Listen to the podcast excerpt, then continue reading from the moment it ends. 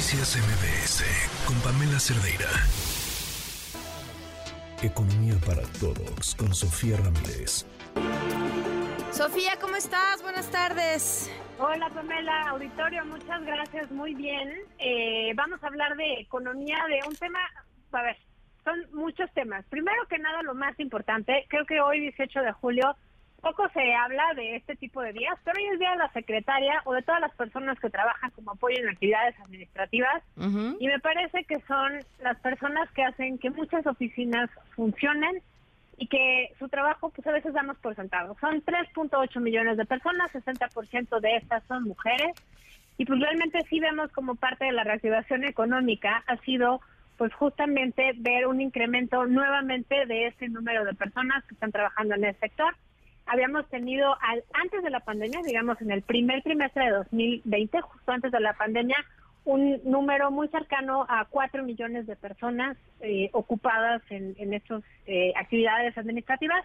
Y bueno, pues ahorita estamos acercándonos ya con 3.8 millones. Esperamos que pronto la reactivación pues lleve justamente a que sea un trabajo mejor pagado y sobre todo que sea un trabajo formal y con ello, pues bueno, tenga garantías de, de pues acceso al ahorro, de mejores prestaciones y demás. Claro. Eso respecto al Día de la Secretaria, que insisto, me parece que es el clásico que a veces damos por sentado y que, y que siempre es importante. El segundo tema, Pam, es que mañana tenemos la actualización de la encuesta nacional de seguridad pública urbana, la ENSU, con los datos al segundo trimestre de 2023. Y aquí sirva el anuncio porque vamos a actualizar en México cómo vamos el semáforo económico de Estado de Derecho. Estado de Derecho son las reglas institucionales del juego y obviamente tiene muchas aristas porque es anticorrupción, es transparencia, es separación de poderes, pero muy en concreto también es la experiencia de seguridad pública que tenemos las personas y lo hemos platicado muchas veces. Si no tenemos confianza en caminar en la calle, pues no vamos a ir a buscar un trabajo a deshoras, ni vamos a tomar el camión para llegar a la secundaria a tiempo, y vamos a poder invertir en eh, pues un negocio eh, cerca de la colonia, pues, pues al final no queremos que nos extorsionen, que nos asalten o que nos maten. Entonces, por eso la percepción de inseguridad sí tiene un impacto muy importante en la vida de las personas. En el primer trimestre habíamos tenido datos donde solo el 37.8% de la población se sentía segura caminando en su ciudad y obviamente hay una diferencia importante entre hombres y mujeres. 45% de los hombres se sienten seguros caminando en su ciudad. Es absolutamente insuficiente que menos de la mitad de los hombres se sientan seguros caminando en la ciudad. Pero cuando pensamos que el 31.7 de las mujeres en esa misma situación, pues vemos que el diferencial es de casi 14 puntos y esa esa diferencia entre sentirme yo segura y sentirse tal vez mi esposo seguro caminando en la calle hace toda la diferencia para que las mujeres se involucren más en la vida fuera de casa y en la vida eh, económicamente activa. Entonces, pues creo que es un dato que hay que echarle ojo y bueno, pues el, jueves estaremos platicando de eh, la actividad económica eh, con el dato oportuno de junio digamos, ustedes se acuerdan que siempre hablamos del crecimiento trimestral de la economía a través del PIB, del Producto Interno Bruto, pero la actividad económica es este indicador que mes a mes nos va eh, dando un poquito la antelación de cómo vamos. Y bueno, pues entre otras cosas, si ya vamos a hablar de bienestar, que eh, esta semana hemos estado hablando y escuchando en las noticias mucho el tema de movilidad social y demás, pues el PIB, el Producto Interno Bruto, es el tamaño de la economía, pero realmente lo que importa es que el tamaño de la economía dividido entre el número de personas que habitamos,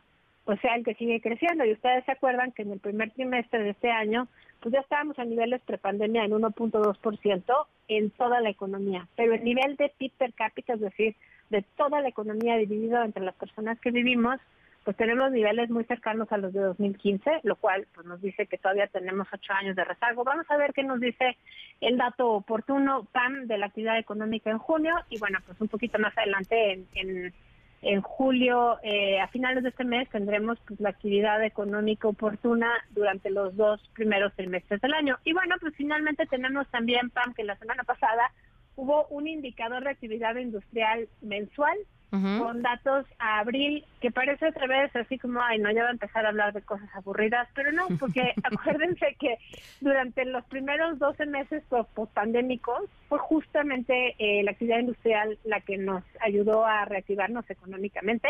Y en abril, bueno, pues tuvimos un avance del 1% en la comparación anual, subieron eh, la minería y subió la construcción. Construcción destaca muchísimo porque llevábamos varios años ya de rezago y de contracción. Y creo que aquí lo que más nos llamó la atención fue el crecimiento de casi 30% en el indicador mensual de la construcción. Eh, en la comparación anual, perdón, no mensual, la comparación mensual fue del 7.2. También muy alta muy alto, muy, muy alto, sobre todo porque ya traíamos, pues, un, una, insisto, un rezago muy importante. Ojo aquí, la construcción no es solo construcción, se puede medir entre privada y, digamos, residencial y no residencial, o se puede medir entre infraestructura pública y preparación, trabajos de preparación y también edificación. Y en todos los indicadores lo que habíamos visto es Traíamos desde hace ya por lo menos seis años un rezago en creación de infraestructura pública que se había venido remontando desde 2020. O sea, teníamos poquito tiempo de estar invirtiendo en infraestructura pública. No era a la velocidad que se requiere, pero ojo, no podemos tampoco registrar que estamos invirtiendo o gastando mucho dinero en infraestructura pública sin tener la contraparte que es, uno, de dónde vamos a recaudar y dos, no podemos tener un tren de gasto que no sea sustentable. Entonces, bien que se aumente la inversión pública, tenemos que ser muy cuidadosos en cómo lo estamos gastando. Y número tres, pues también estar muy atentas que lo que se esté gastando realmente tenga un retorno social importante y no sean pues simplemente cuentas alegres de algo que o no va a servir o no va a acabar siendo el registro de lo que teníamos de origen. Por lo pronto, el INEGI trabaja con los datos que se le ofrecen, digamos, desde el gobierno federal entonces, eh, todo el respeto del aprecio al INEGI y a los datos que eh, nos da, porque pues siempre es mucho más fácil echarnos la culpa, digamos, directo a quien nos está dando la información, que en este caso es el mensajero del INEGI, y no, hay que revisar, a ver más o menos cómo van viendo, cómo vamos viendo el gasto público y cómo van resultando las obras eh, de ingeniería civil, pues si realmente son las obras que más nos traen beneficio como sociedad. Claro. Sofía, como siempre, muchísimas gracias. Un fuerte abrazo. Noticias MBS con Pamela Cerdeira.